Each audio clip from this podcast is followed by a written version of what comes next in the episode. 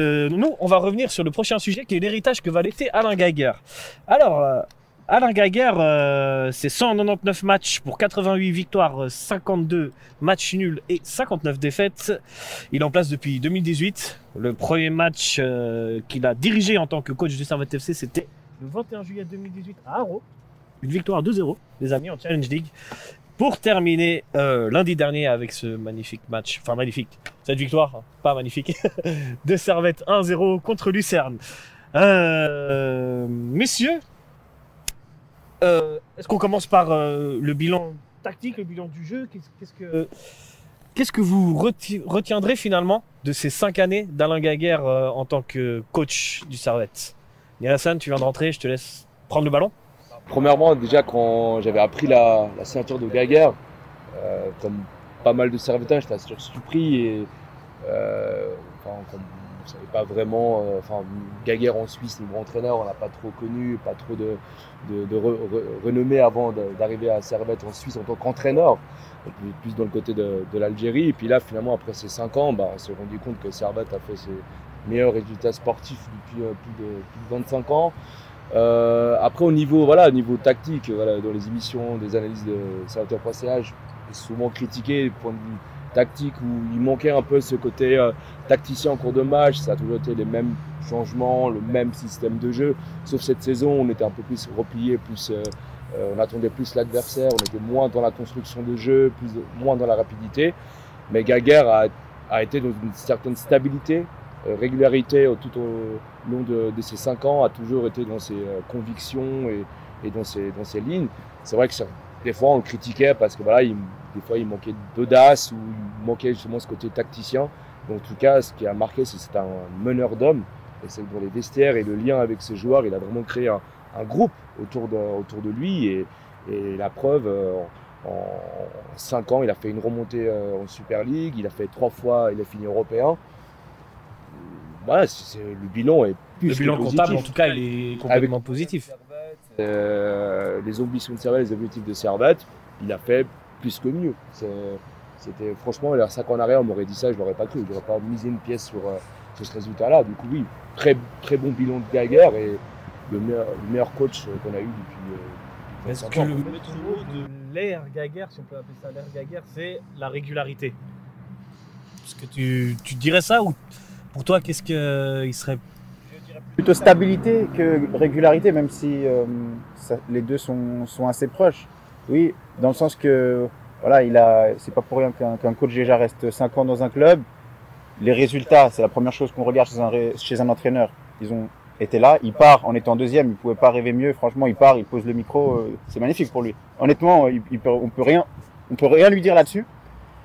Et, euh, ouais, je pense que sur ces cinq ans, il y avait Servette le week-end, on, savait parce qu'il y avait cette stabilité, il y avait le même le dispositif qui était bien ancré chez tout le monde. On voit que même quand il y avait des absents, à part quand c'était les vraiment les top joueurs, là quand il n'y avait pas Stevanovic, quand il n'y avait pas un Konya, tu le ressentais tout de suite.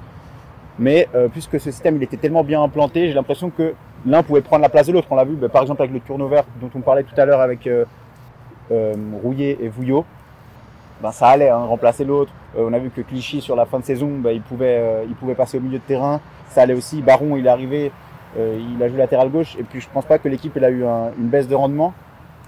Et après évidemment on peut parler aussi des, autres saisons, mais je pense qu'il a réussi à. C'est la, chose principale qu'il a amené, c'est ce d'essai. D'un côté, peut-être un brin moins excitant parce que voilà, c'est entre guillemets toujours la même chose, sans jamais l'être évidemment. Mais euh, sur le papier, c'est presque toujours la même chose. Mais euh, d'un côté, tu es bien content. Enfin, c'est un problème, euh, c'est un problème de riche de dire oh, c'est toujours la même chose. Ben, tant mieux. Enfin, dans le sens, il y a une continuité, il y a une ligne. Et je pense que c'est ça la, chose principale. Est-ce que tu penses que c'est pas aussi une limite tactique justement de toujours avoir le même système et de changer juste les joueurs par exemple et de pas t'adapter par exemple au jeu de l'adversaire pour tenter de peser sur les faiblesses de l'adversaire? Parce que tu vois où je veux en venir Oui, ça peut être Évidemment, et ça a, des, ça a les points positifs comme ça a les points négatifs. Euh, peut-être que voilà, j'ai le souvenir de certains matchs où peut-être Servette est mené et puis il prend beaucoup de temps, il passe pas à deux attaquants. Il y a notamment ça aussi, on l'a, on l'a pas trop vu. Mais euh, évidemment, après, il y a les points positifs comme il y a les points négatifs. Peut-être que certains joueurs n'étaient pas en forme et puis voilà, pour rester, c'était un peu rigide ce, ce 4-3-3. Mais euh, oui, je pense que ça peut être entendu euh, aussi, comme tu le dis. Bah, c'est clair que voilà, c'est un petit peu. On a, eu un coach avec euh, ses, qualités. C'est souvent le cas dans le football. Les qualités sont, là où sont les défauts. Aujourd'hui, on est tous très élogieux vis-à-vis du départ de Geiger. Est-ce qu'il y a quelqu'un qui j'ai pas envie de dire est-ce qu'il y a quelqu'un qui regrette le départ de Geiger dans le sens où moi je le regrette dans le sens où je suis triste de le laisser partir mais c'est une décision que je comprends et que je salue que je trouve juste pour le club est-ce que c'est est-ce que c'est partagé ou est-ce que quelqu'un dit non Geiger il a été tellement bon qu'on fait une bêtise actuellement? Pour moi un, regret qui a un lien avec un maître mot qui pour moi représente totalement Gaguerre sur ces cinq années à Servette, c'est le mot amour. Le mot amour du club, l'amour qu'il a apporté au club, l'amour qu'on a eu pour lui aussi, pour justement cette, cette grandiosité qu'il avait dans ses, euh, dans ses discours élogieux sur le club.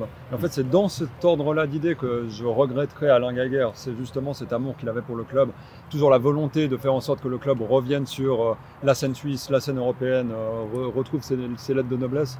C'est à ce niveau-là que je regretterais Gaguerre, humainement, euh, sportivement, un peu moins.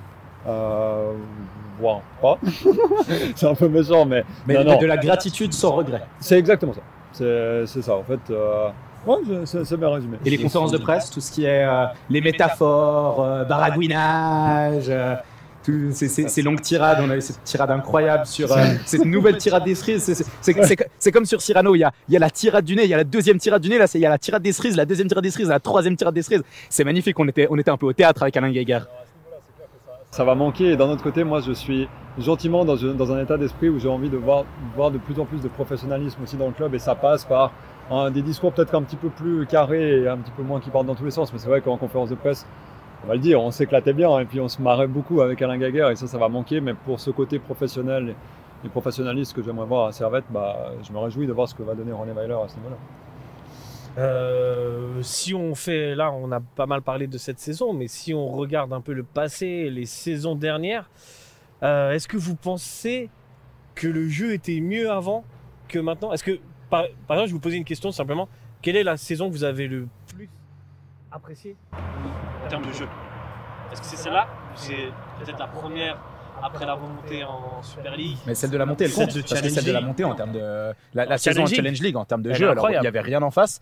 Pardon, j'exagère un petit peu, mais, mais, mais quand on met 600 à Chafouz, etc., c'était. Il n'y avait pas grand chose en face, mais on a vu des matchs quand même. Ouais, mais là, justement, comme la première saison, enfin, on n'est pas là pour débattre, toi et moi, mais euh, pour toi, clairement, c'est la, la Challenge League. Ma question en fait c'était est-ce que est-ce qu'ils ont le droit de choisir la Challenge League? Parce que pour Bien sûr, moi, bien sûr, pour moi, on va, on va c'est voir sur la Challenge League. on parle Mais, de mais l'ère c'est- en termes en termes de jeu, pas forcément en termes de parce Non, que voilà, il y avait c'était magnifique pour 2000 personnes quoi. Pour toi, Nilassan Cette saison, euh, le jeu qui est proposé cette saison au Challenge League, nombre de points, on voit qu'avec Geiger, c'était, on avait un meilleur rendement, euh, plus de jury, belle construction. On a vu un but qui a fait le tour du monde euh, sur, les, euh, sur les réseaux sociaux. euh, je me souviens, je ne sais plus, c'était en 2000, je sais plus quand c'était. je sais pas si c'était à 2018, saison, novembre là. 2018, la C'est le saison but contre. Chafouz, les, les passes. Quelle ligne de rugby sur le des- terrain Ouais. des, des- des réseaux. Mais après, par rapport à la première saison de, de Super League, où justement on jouait face à des cadors, pour un promu, franchement, on a vraiment proposé du très beau jeu. quoi. Moi, je me souviens, c'était des buts exceptionnels, euh, c'était vraiment, euh, ça partait des, de- sur tous les côtés, ça construisait. Où les adversaires euh, de Servette, bah, notamment les IB ou les balles, avaient peur de venir jouer à la Praille. Et, je crois que même cette saison-là, à, domicile, on avait gagné contre IB 3-0. Euh, on avait battu Bâle, on avait mis des 5-0 contre Zurich au, au Enfin oui, au ni- niveau du jeu, niveau de spectacle, c'était la première saison de, de Super League.